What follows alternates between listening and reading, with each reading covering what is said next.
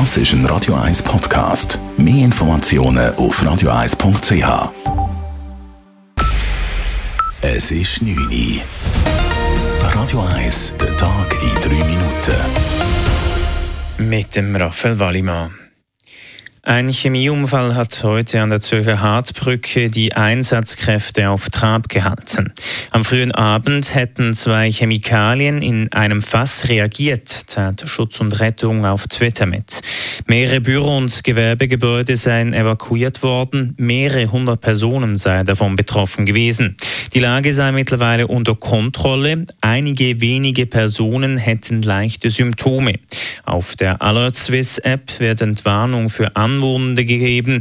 Es bestehe keine gesundheitliche Gefährdung. Die wichtigste politische Auszeichnung der Welt, der Friedensnobelpreis, geht an die iranische Frauenrechtsaktivistin Nages Mohammadi. Die 51-Jährige kämpft gegen die Unterdrückung der Frauen im Iran.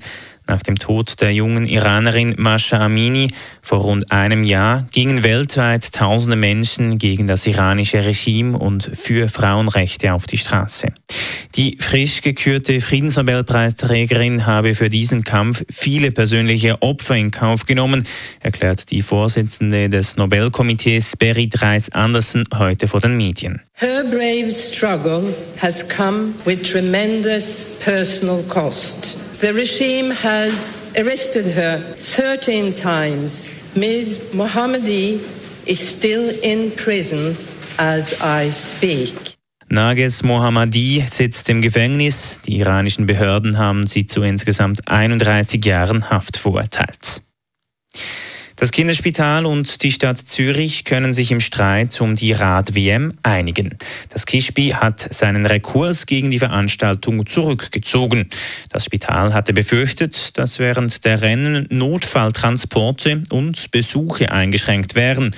Nun habe man eine zufriedenstellende Lösung für beide Seiten gefunden, sagt die zuständige Zürcher Stadträtin Karin Rickert. Bei Blaulichtfahrten ist klar, dann wird das Rennen unterbrochen. Also wenn ein Krankenauto muss durch, dann wird das Rennen unterbrochen. Wenn es Eltern sind, die notfallmäßig in Kinderspital müssen, dann gibt es eben die Möglichkeit, dass man schaut, wenn es möglich ist, dass man durchfahren kann.